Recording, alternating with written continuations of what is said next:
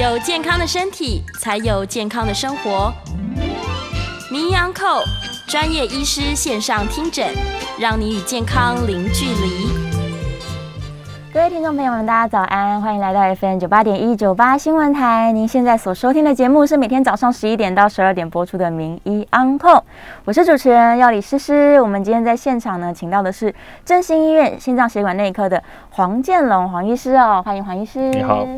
我们今天要来聊什么样的话题呢？黄医师的专长其实就是心血管的问题。是。然后最近刚好因为天气变冷了，对，有一些年纪大的长辈可能会觉得，哇，这个突然好像心跳会变得比较紧张。是。对，然后甚至有些人严重的时候会觉得胸口很闷痛啊，等等的，就是这个心血管疾病的发生变变多了。对。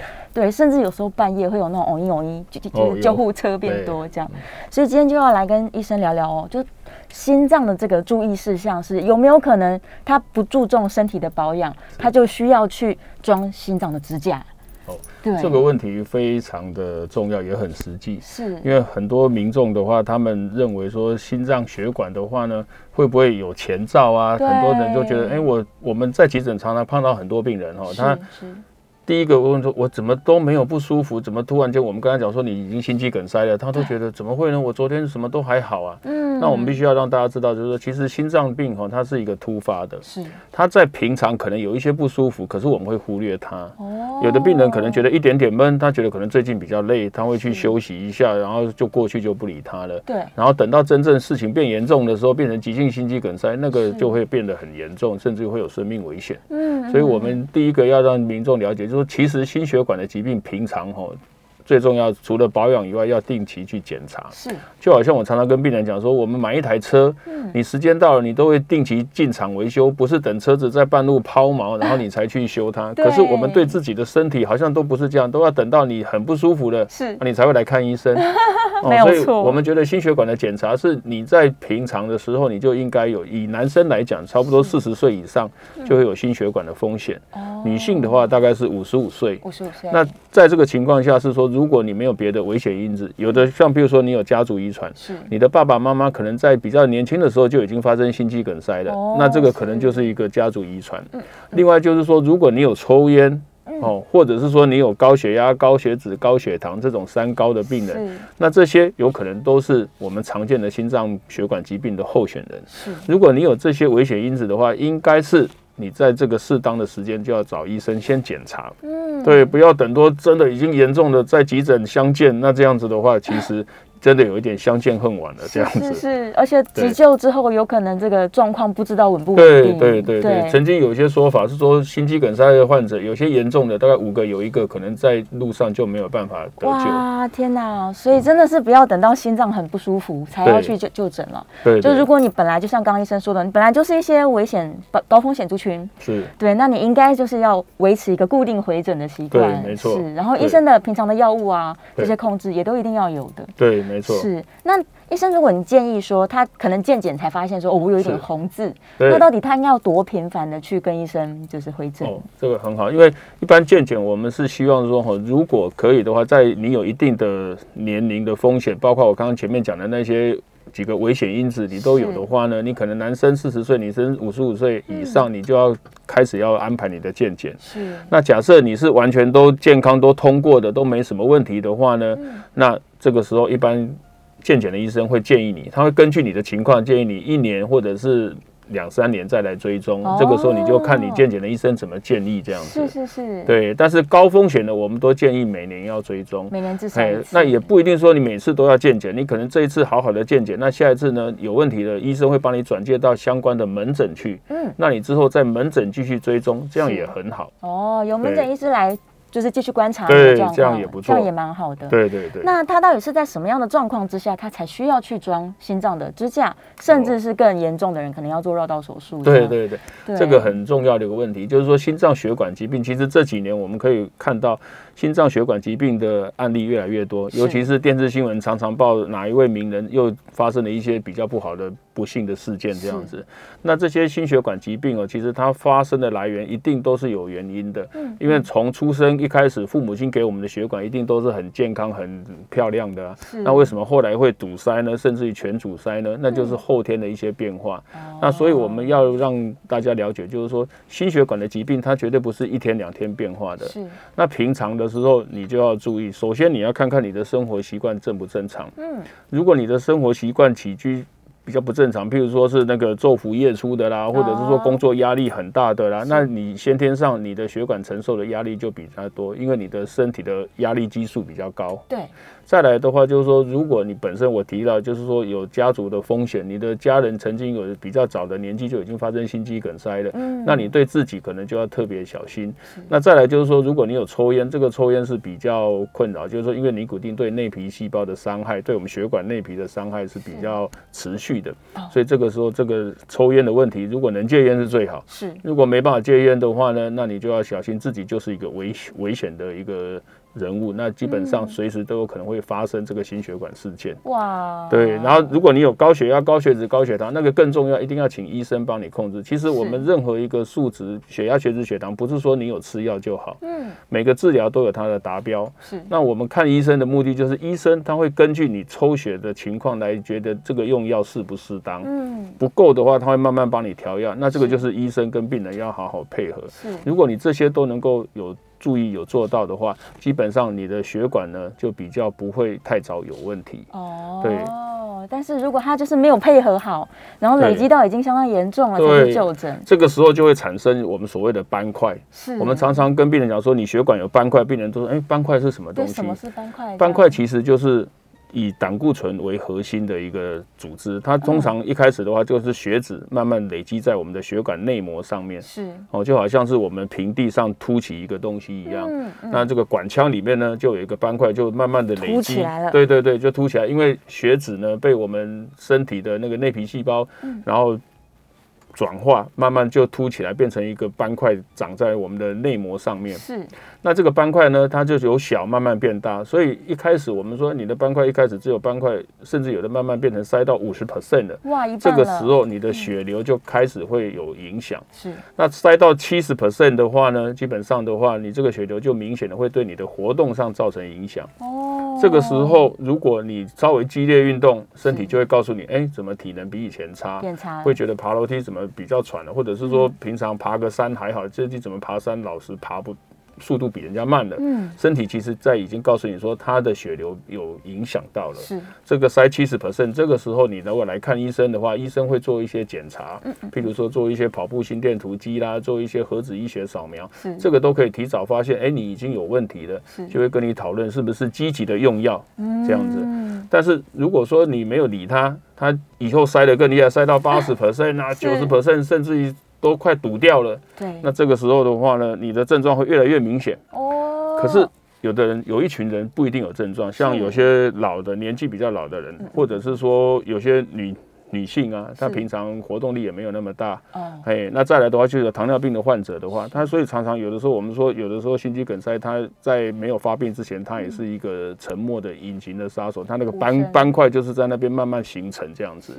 那如果你没有检查的话，是完全都看不出来的。哇，所以在前期如果想要提早发现的人，还真的是要透过健检的方式，对不对？对对对，或者是在门诊也可以排一些我刚刚讲的那些压力性的测试检查。那这个都相对。尤其是跑步心电图，一般如果你可以运动可以跑的话，那是非侵入性的，对，就可以知道说你到底血管的血流顺不顺畅。哦，是是是，所以哦，真的是，如果你认为是刚刚医生提到的这个危险分子的话，对，请你就是可以去做健检，或者是去心血管的门诊，是，然后就跟医生说，我怀疑我可能是高风险族群，我们来检查看看。对对对，对，应该早一点检查，就好像你不要等车子抛锚在路上，高速公路你才找人来拖掉啊，对不对？嗯。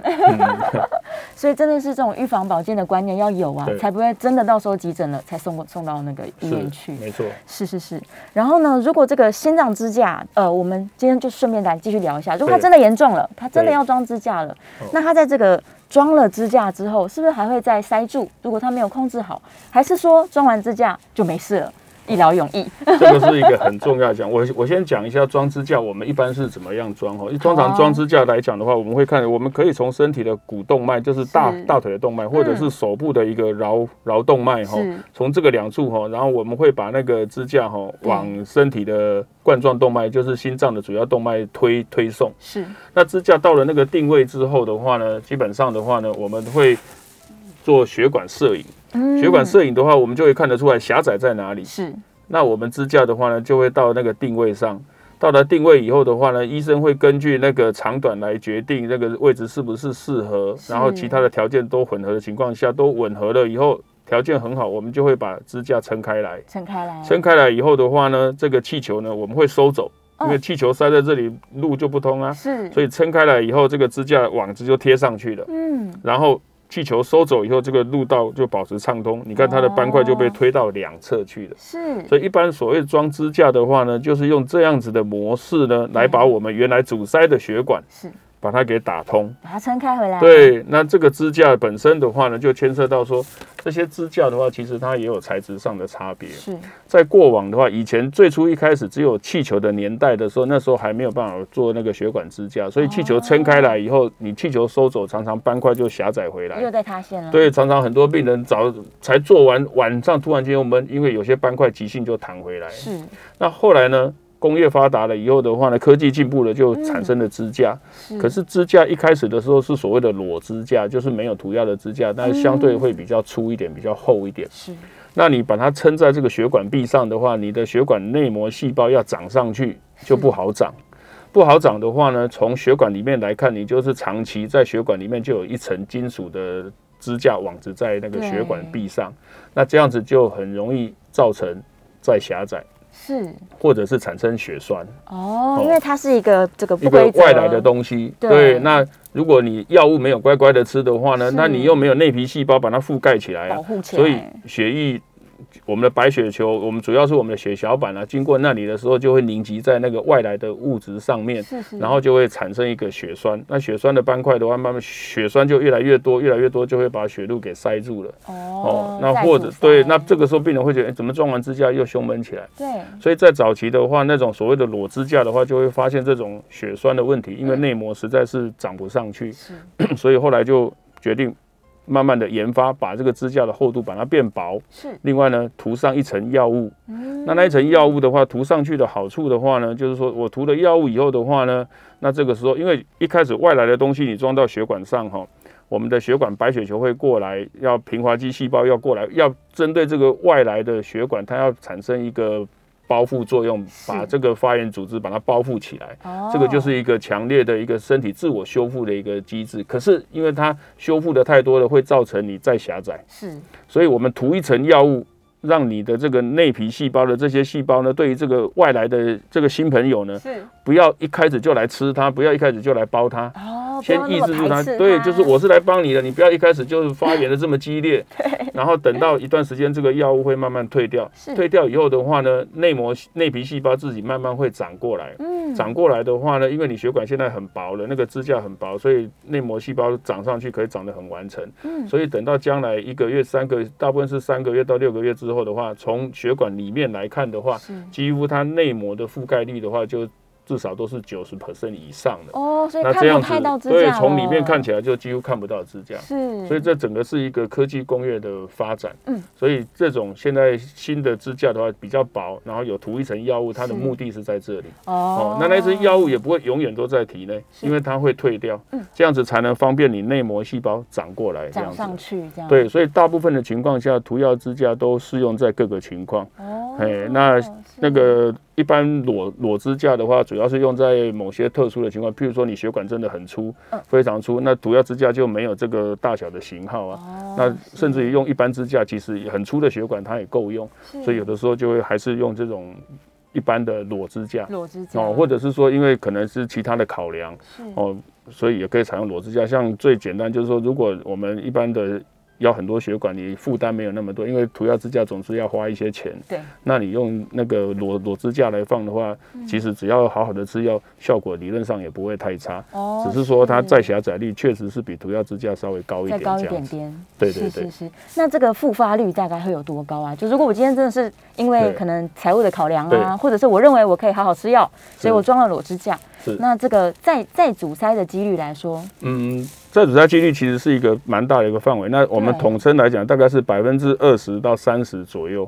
再阻塞的几率大概二三十 percent，在相对于那个涂药支架大概百分之三、百分之五，它其实是有一个明显的一个落差。的落差。对，所以它其实就是一个成本的效应，因为它人家研发了那么薄的支架，然后又涂了那些内生药物，那个药物基本上还是需要科技上，因为它一段时间要退掉。嗯。所以那个药物的话，在平常的时候，它也不会在你在输送过程当中，那个药就全部掉出来，它也。不会，它是到定位就是在那个支架上，然后时间到了以后，它慢慢的药物就会分解掉，这样子。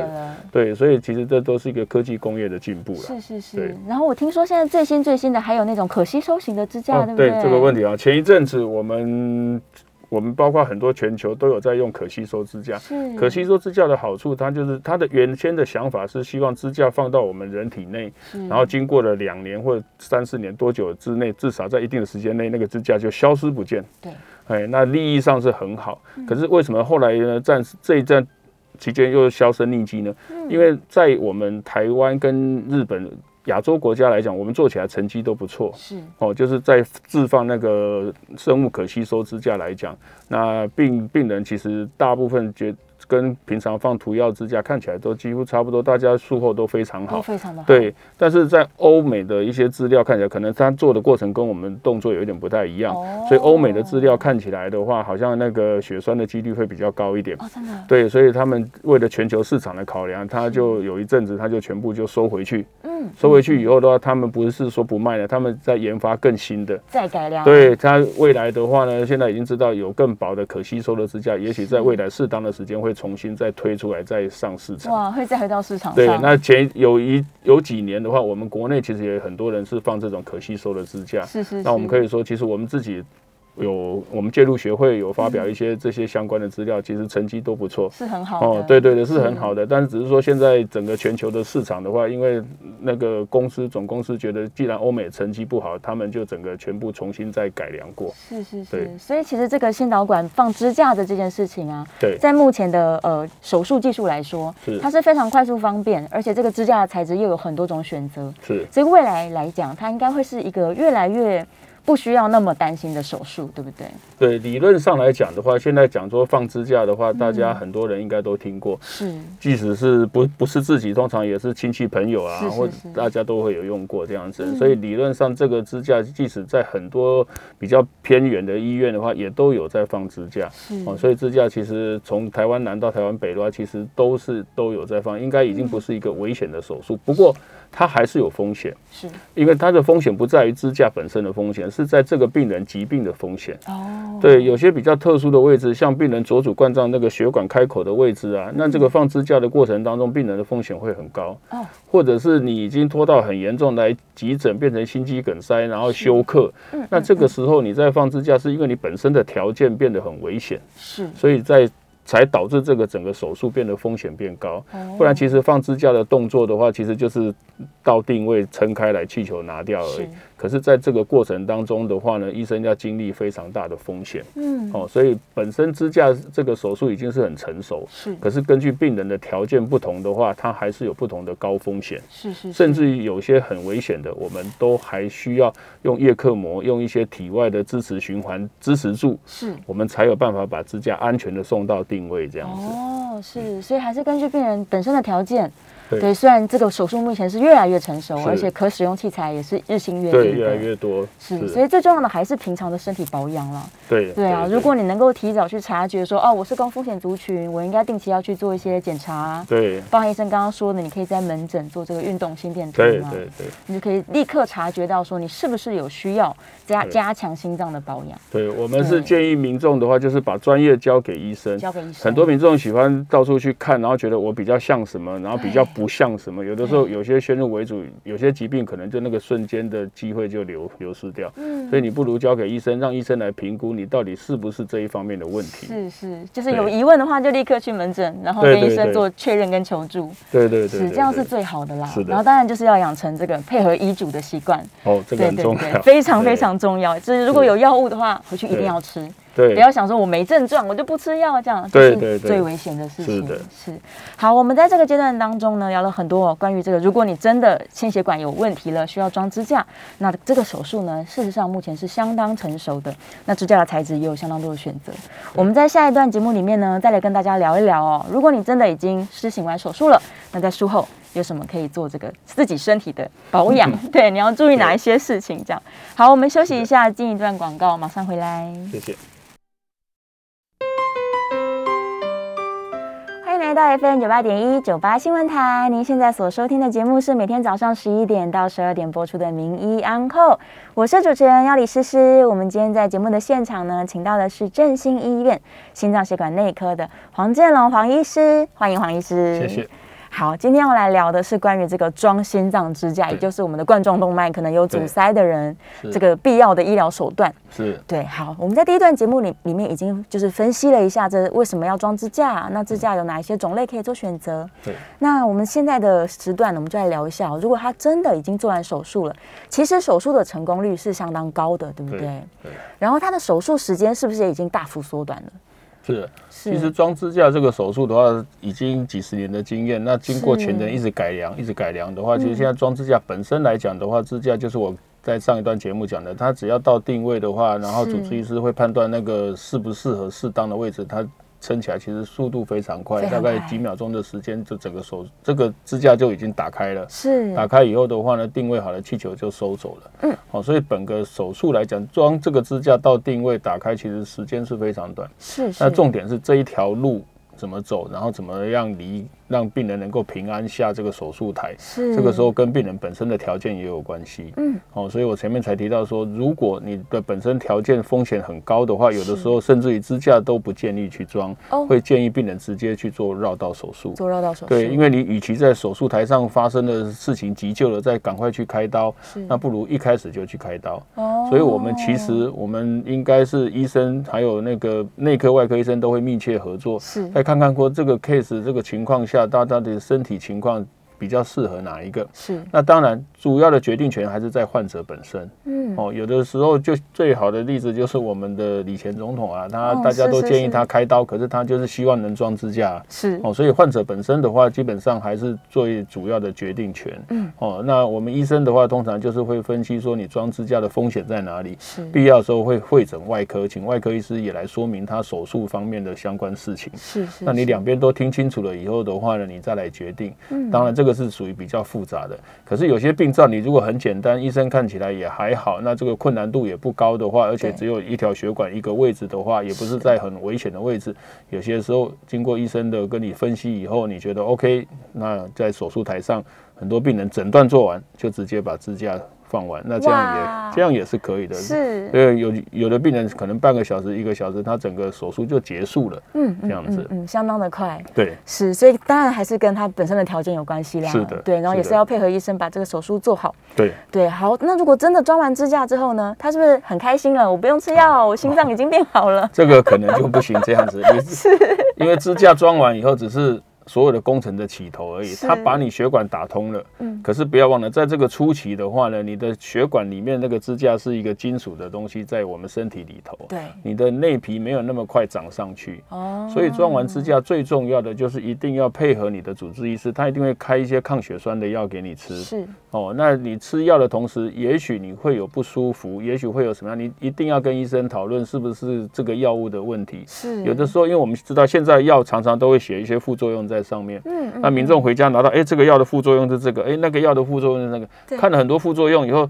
都不敢吃了，觉得好像每个都是毒药这样，都很恐怖。对，可是你要想，医生没事不会开这些药给你吃，是。所以吃药装支架吃哪些药，其实在国际上的话，很多文献的报告已经非常确定了。是。所以这些药物的选择，医生之所以会选这些药物，一定就是适合你服用。嗯。那如果你吃了有任何不舒服的反应的话呢，你一定。要回诊，提前回诊跟医生讨论。对那经过医生判断说，哎，这个跟他有关系，他才会给你换药。是否则不要随便听到。我曾经有些病人，哎，装了药物，然后拿回去吃，可是后来他邻居跟他讲说啊，不用吃这个，他有什么更好的食品，吃那个就好了。哇，他就没吃，那还好他有回诊，他女儿有跟我们讲，是我们发现说不行，赶快药吃回去这样子。是是是，因为装支架哦，一般来讲的话，根据你的条件，到底是急性心肌梗塞还是慢慢慢性的血血管的阻塞呢？是就是一些比较平常的稳定型的心脏病的一个支架置放，嗯还是说你是属于那种涂药支架，还是说那个一般的裸支架？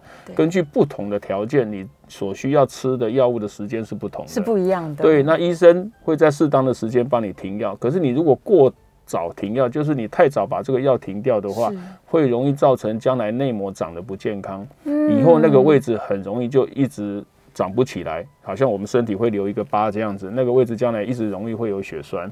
所以我们会建议医生开药一定要乖乖吃，医生不会没事开一些不不需要吃的药给你吃。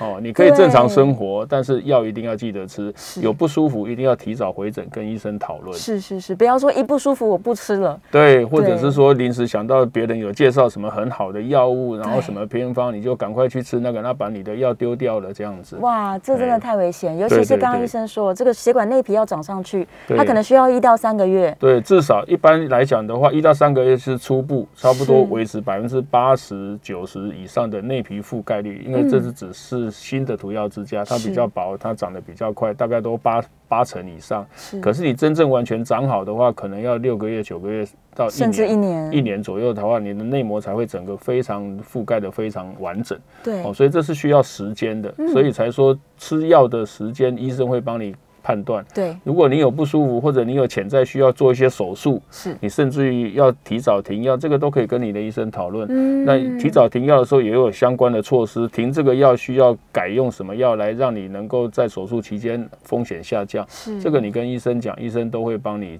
做。那如果最忌讳的就是说没有跟医生讲，那自己觉得应该怎么做，那这样子的话，医生就帮不上忙。对啊，就是它其实是一个严密监控的过程。对对，所以，尤其是在手术之后的这一年当中，是最重要对黄金期，所以千万不要听到邻居。对对对，千万也不要随便乱停药。当然，一定有不舒服的一些病人会有这些不舒服反应，没有关系，你都回来跟医生讨论。是是对是，对，有问题就立刻回诊嘛，对对啊，再跟医生说要不要调整还是换药，对，就跟前一阵子我们在打疫苗的时候，我们那个心脏学会都有在网站上公告，就是说不要随便停心脏的药，哦对就是一样的。因为有些那个时候打疫苗，大家听了很多消息，以为说这个药要停，那个药是什么，就是后来我们都有正式公告，你心脏的药不要随便停，一样的道理。太危险，太危险了。对啊，尤其大家一直很担心说那个疫苗的副作用啊，可能有一些血栓的风险。或者心肌炎啊什对对对，所以真的是哇，在疫苗哎施打期间，我觉得医生的这个烦恼应该很多。对对对。所以真的最重要的就是要配合医嘱，尤其是是。术后的这个第一年的黄金时期哦。对对对，好，然后呢，还有一件事情是我们刚刚医生有提到，因为这个我们如果是心肌的缺氧，这个冠状动脉阻塞，它跟运动会有关系嘛？对对对，那会不会哎，我装完支架之后，我就可以恢复运动习惯了吗？我可以去爬山呐、健哦身呐、这个很好，这个首先要看就是说你的血管是不是全部都装好，因为有的人是。三条血管、嗯。两条血管，那你可能今天只处理最严重的，那之后还有另外一个位置，医生下一次会择哪一个时间来帮你做。哦。所以大前提是，当你的血管都已经修复好了以后的话呢，你当然是可以活动，只是说那个活动量呢，通常我们觉得你第一个月的话呢，你可能在恢复之前百分之八十的活动量，是，然后第二个月、第三个月慢慢渐进，然后之后的话就可以恢复你原来百分之百的活动量，一般是这样子。哦。是，但是手术完的前几天要特别注意，如果你是从桡动脉或者是从属膝部的话，那么你前几天的话，尤其属膝部的话，可能不要弯腰提重物。嗯。桡动脉的话，那一只做导管的手的话呢，大概前三天一个礼拜也不要拿太重的东西，因为哦你那个动脉也有可能会喷血出来。哦，是是哦所以原则上的话，这是术后回去要注意的这个小的时间点。嗯那真正的运动量的话，一般都会觉得一个月之后的话，应该可以慢慢恢复你原来的运动量。哦，是是有一个渐进的过程。对对对对，也不要想说我装完了好舒服，赶快就跑出去运动了这样子。我们也有人是就是因为他急着要去比比赛，是那当然你如果血管真的做得非常好的话，也没有说不行。可是你嗯如果有任何不舒服，要提早回来。可是注意。前一个礼拜的那个就是你打针的地方，那个伤口一定是建议不要激烈运动，因为你那个时候激烈运动的话，伤口的那个。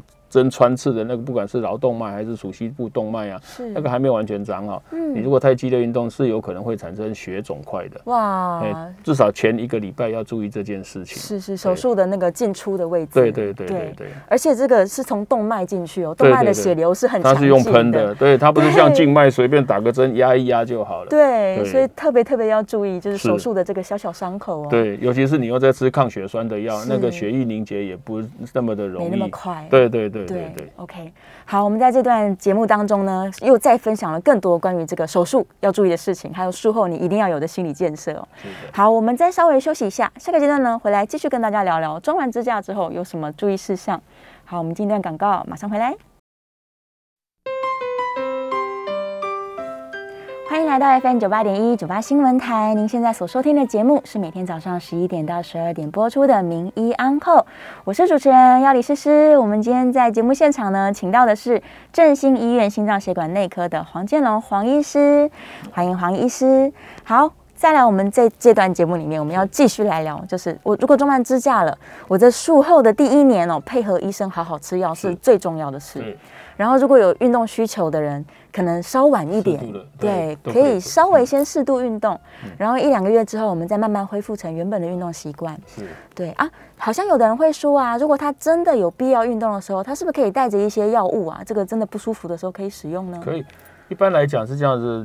我们装完支架的病人，有冠状动脉疾病的病人，我们会有一瓶所谓的小瓶的舌下含片，一般俗称的就是那个救救心了。救心哦，那个叫做其实就是消化甘油。是那个是说，当你发生严重的胸闷不适、冒冷汗等等这些，你很难过，觉得说这一次的疼痛严重到需要来急诊，你觉得怪怪的，跟平常不一样的时候，它可以让你缓冲，让你这个胸闷疼痛可以缓解。是那含了之后的话，不是说含了以后啊好了，那就不理它。嗯，如果好了。你至少要提早回诊，跟你的主治医师讨论。是，如果没有好的话，那你更是要立刻去急诊，马上去急诊。对对，那个就是我们消化甘油，就俗俗称的救心舌下含片这样子。救心。对，那这个是可以备在身上，以备不时之需。不管是你或者是其他周围的人，万一如果有需要用到的，你也可以拿给他。哦，对，当做是急救使用。对对。但是他绝对不能说我一一高兴我就含一下这样子。对，但是那个绝对不要乱用，是因为它本身会掉血压。嗯嗯。所以我们也有曾经有急诊碰到那种，他其实不是心脏病发作，那他就是觉得怪怪的，然后他刚好他的家人有一罐救心，他就拿来含，是，结果一含以后就昏倒，来急诊的时候血压真的就比较低，是，然后问起来就是他刚才有含那个救心舌下含片这样子，所以我们是说，当你有真的很不舒服的时候，你要含的时候的话呢，你是含舌下，而且建议先坐着，是。你不要站着，因为他有的时候会掉血压，你先坐着含，含了一下以后比较好了。然后再慢慢站起来，这样子，然后再不舒服就赶快来就医。嗯嗯，所以他如果一旦使用到了这个救心，他其实是要赶快回诊的，在近期之内。对，如果你觉得救心含片含了一片以后好很多的，几乎没有任何不舒服了，你。真的不想去急诊，那你也要提早回门诊。回门诊。当然，你如果没有改善，那更是需要去急诊。有急诊的医生帮你诊断，你到底是不是心脏病？是。因为其实不舒服，有的时候不一定是心脏的，有的时候胃食道发炎刚好也在胸口。哦，对啊。它也会胸闷啊。是。那你刚好你吃的药也有阿司匹林啊，它也可能产生这个副作用。嗯。所以你就很难去区分。那你不如来医院，不管是来门诊还是来急诊，是。那给医生帮你做专业的鉴别诊断，嗯，那这样会比较好一点。是是。是我其实常常听到有些人他会很想要分享他的救星，但这个是有点危险的行为，对，因为那个还是一个药物了，对。至少不要乱吃这样。它算是一个急救用的药物，是的，对，所以没事也不要太好心啦，分享给别人。对对，你要先确定第一个它是真的，它是这个疾病吃的才有用，才会有用处。对，不是说任何人拿来当保养品这样。对对对，所以你如果没办法判断的话，我们不要自己判断，你们就赶快来医院，不管是门诊、急诊，由医生来帮你决定。是是是，这非常重要的观念哦。所以这个小瓶的药虽然是救命仙丹，但是也不能乱用。是，对。那在呃，除了这个救心药带在身上之外，然后还有我。运动要慢慢恢复之外，有没有什么生活作息上面是呃装完支架之后要注意的？如果你是有三高的病人的话，尤其是其实装支架有一个很重要的决定，我们希望支架的效果能够维持，不要再狭窄回来。那胆固醇是一个很重要的一个决定因素哦。不管任何人，如果你装支架以后，你的胆固醇，尤其是那个低密度的胆固醇的标准的话，是会再往下修的。是，那这个时候你的门诊的心脏科医师会根据你的条件来决定你的低密度胆固醇，就是俗称那个坏的胆固醇，应该在哪一个水准以下？要低到什么程度？对，这个时候他给你吃的胆固醇的药呢，一定是有意义的，千万不要把它停掉，然后听坊间广告的吃其他的什么样的食品来降胆固醇哦，因为药效就是药效，它是真正有效的，而且它是有一定的效果在，而且经过那个证实实证医医学的。是。那这个时候，如果你因为什么原因，有人觉得哎，看到好像觉得会肌肉酸痛，也没有真的肌肉酸痛，就是觉得好像人家说你就把它停掉。胆固醇只要。高起来，你将来装支架那个再狭窄，因为你的体内的血脂那么多在流动，它会重新再长回去啊。是，所以你原先做的支架就可能白做了，那个血管又塞回去了。哇！如果你希望维持这个效果能够长久，那个胆固醇是一个很重要的一个因素，非常重要的。对，那胆固醇很多人说，那我好好的饮食控制啊。我曾经有人要改变成吃素了，一样胆固醇很高，因为他因为他不吃药。对，那我们其实在美国的话，那个心脏学会的话已经。正是它其实有一些胃胃价单张都可以看得到，是，其实胆固醇大概七成五啊，是我们的基因。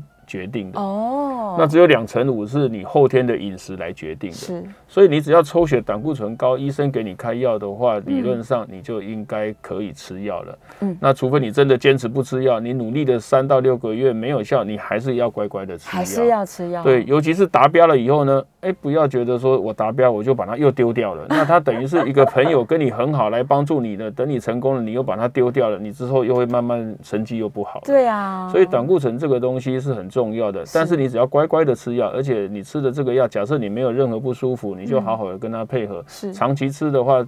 对我们人体并不会累积在身体造成什么样的副作用，这个是一般民众比较担心，说我长期吃一个药在体内会不会累积什么？其实你固定回诊，医生都会抽血，是你的肝功能啊，你其他的肾功能那些医生看如果没问题，代表这个药根本没有伤害你啊。是啊，所以是心理的因素而已。你好好的吃的话呢，才会把这个成绩一直维持下去。嗯，那你的支架这个胆固醇斑块只要没有那么快长起来，你的维持的畅通率就可以维持非常久。是是，所以这个是一个很重要的观念，就是说你的药物。尤其是胆固醇的药物是很重要，是非常重要。那反过来讲，像血糖的话呢，有一部分就除了药以外，很大部分跟胆固醇不同。血糖跟你的饮食影响就很大。嗯嗯嗯，在血糖方面，我们就会可能建议你，如果是糖尿病患者，你有装支架的话，那你血糖也要控制到好。是。可是有一部分除了药物以外，你的嘴巴的控制就很重要。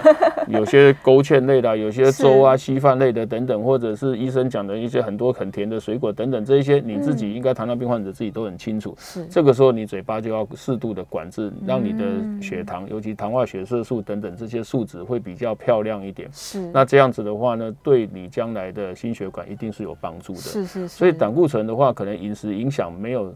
那么大，先天的基因占很大的成分。是，可是糖尿病就相反。糖尿病的话呢，基本上你的嘴巴、你的饮食决定了你的血糖进去量是多少。哦，所以你如果血糖进去的量没有很多的话，你的药物相对的你可能就不需要那么多的药，就可以用更少的药。对，所以血糖这一块的话，可能是饮食是可以控制一部分的地位。嗯，那另外就是有高血压，这个也是很多人有的。很多人。对，那你高血压的药物的话呢，你装了支架以后，根据你的糖尿病或者你其他条件，你有一定的血压。的标准，医生也会帮你定这个标准。是，那你原则上也就是要乖乖的吃药。嗯，不要说，哎，今天血压达标了，啊，明天就不吃，不吃后天又高起来，你的血压就变成跷跷板，变成有高才吃，有高才吃，它就是低下去又高起来，低下去又高起来。是，那这样子治疗效果就不好，高高低低。对对对，那你如果假设你吃的很好，那你应该就是乖乖的吃。除非你要减量要干嘛的话，你还是要经过医生讨论。是，如果像有的人真的体重减了十公斤，那就差不多是一颗药的效果。哇，那。真的，他真的就是血压药，他觉得照原来的吃，真的蹲下去站起来会头晕，会有姿势性低血压，是，那就代表恭喜你，你减重成功。嗯，那这个时候你真的血压药可以回去跟你的医生讨论，可以减量，可以减量。哦，对，这个是有可能，因为体重跟血压也是有关系，也是有关系。对，如果你能够减重的话，那就是恭，只是说减重不容易，大家很希望减重，不要吃血压药，对，但是。